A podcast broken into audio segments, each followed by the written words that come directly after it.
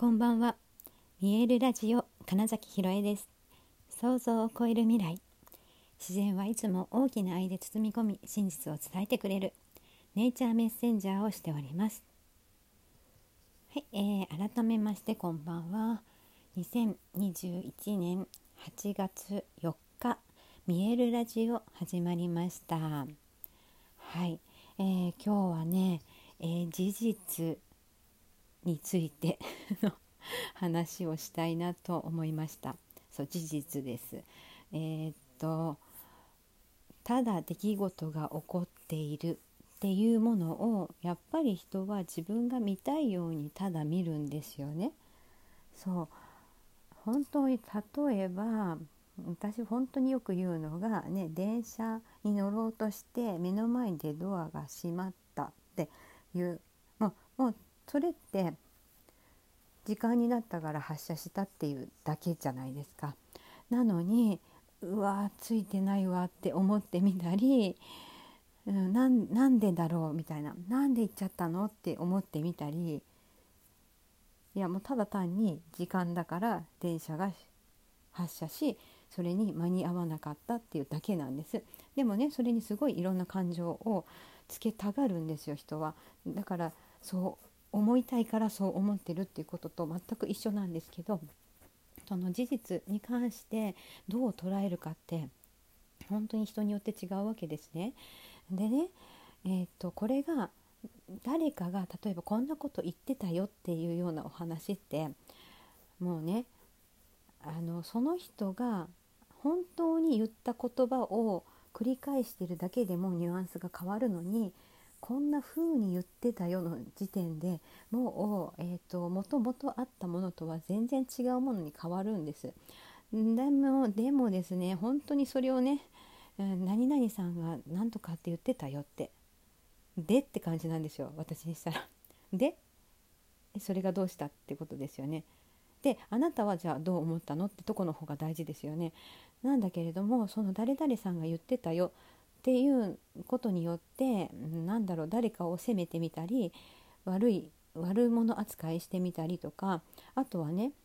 私じゃなくてあの人が言ってたんだからっていう責任逃れだったりするわけですよ。でその人がね例えば何々さんが言ってたようなその何々さんがもし誰かのことを言ってたなら直接言えばいいと思うし そうその人に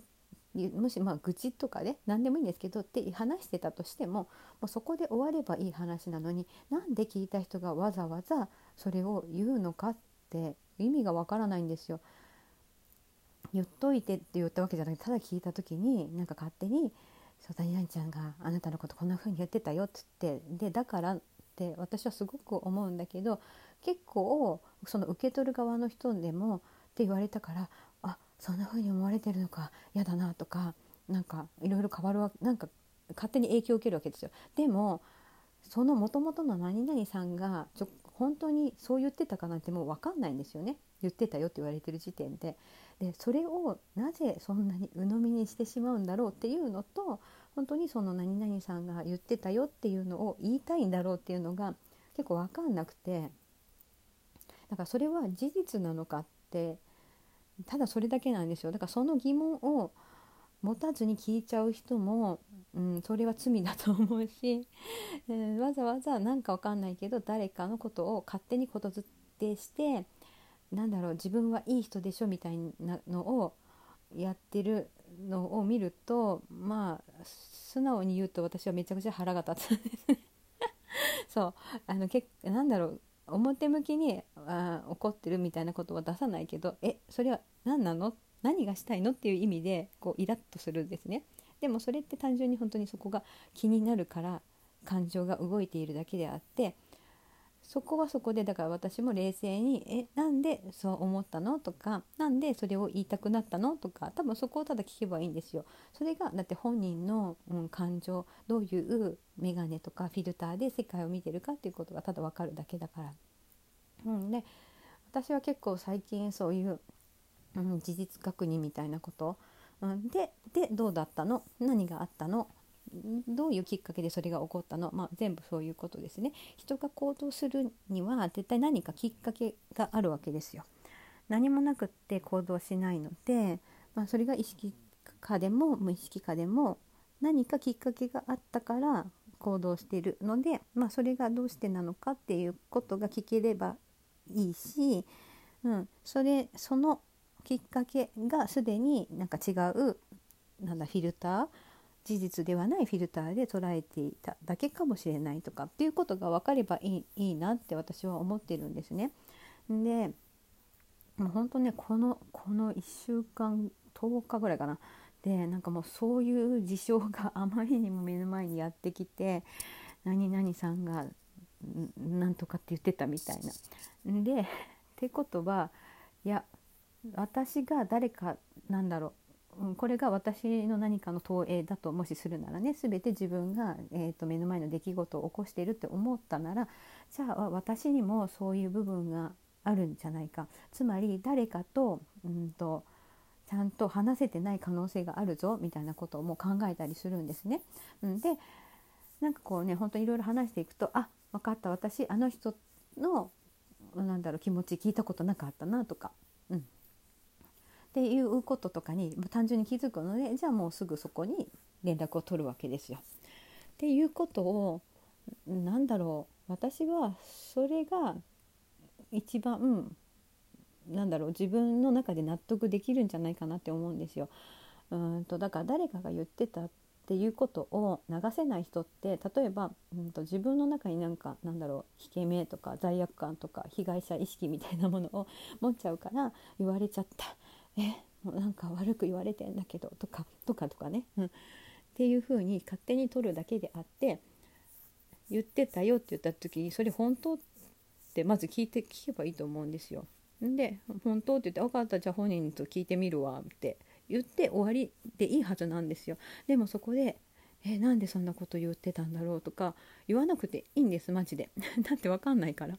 本人が何でそれを言ったかなんてその人には分からないんですよなのにみんなその人に聞くんですよねもうそういうことをねえ結構あの本当に無意識にやっていることっていっぱいあるのでなんかそれに気づいて、えー、と本当にダイレクトにコミュニケーションすればいいだけだなって思うんですね。そうでそれが例えばあの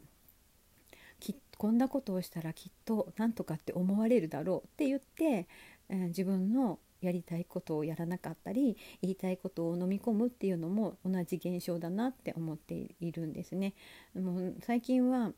えなんか変なんか変と思ったら なんか変って本当にそのまま言うように、うん、してるんですね。でそれを本当にちょっとでもんって思いながらずっと過ごしてると後ですごい大きな問題になって帰ってくるみたいなことももうあのね様々体験最近しまくっているので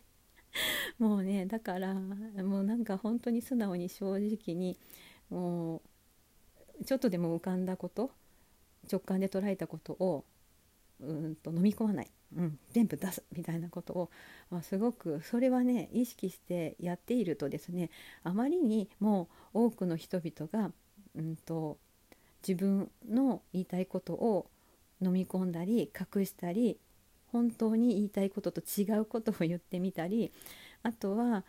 ただ単に「あ間違っちゃったって言えばいいだけのところを一生懸命そんなことないみたいにして自分を正当化するためにいろいろ話しちゃうとかなんか保身するみたいなこととかをやってでまた結局それが誰かのせいとかになっちゃうっていうことを繰り返してるなそんな様子をすごいね見ていて、うん、だからもう私は本当それはやらないって思いながら、まあ、今日はね特にそういうののいろんなことが巻き起こっててまあ面白かったんですけど。だからもうきっと本当にえっ、ー、と絶対にですよ。なんかその自分のなんだろう自分を守るみたいなこととかは本当どうでもいいなっていうところに来たんだなっていうのをめちゃくちゃ思ってはい。うんそう事実事実はじゃあどういうこと？なんかそこで誰かが牛乳こぼしたの？あそうなのね。じゃあ拭けばいいじゃん。だけなんですよ。なんでそうなってうんと、う、なんだろう。誰がじゃあこれ片付けるんだとかえそんなこと言ってる暇あったらもうただあ牛乳こぼれてるんだなって言ってその事実を見ないとそこを拭けないじゃないですか。うん、なのにあのなんか例えばその自分が何かやったとか、まあ、よくこれね例えで言うのが例えば借金とかいうのにそれがないものにすることは絶対できないわけですよ。ちゃんと見て、えー、と今いくらあるんだなって返すとかね。で牛乳がこぼれてるのにそれを見ないで拭けるかっていう話なだけと本当に一緒だなと思っていて、うん、だからその事実をまずただありのままに見てで、まあ、じゃあ自分はどう思ったのかなどうするしたいのかなっていうところは次なんですよね。その事実事象にもう感情をいきなり乗せるから よく分かんなくなるし、うん、なんか多分そのいい悪いみたいなところで、えー、っと物事をラインランドですねで判断してる人は多分誰かが何か言った時にああの人のことを悪く言ってる伝えなきゃとか なんか迷惑かけてるって言ってた伝えなきゃとかなるんですけどいい悪いとか、まあ、本当にそれもそれさえどうでも多分よくって、うん、自分がどうしたいのかっていうことと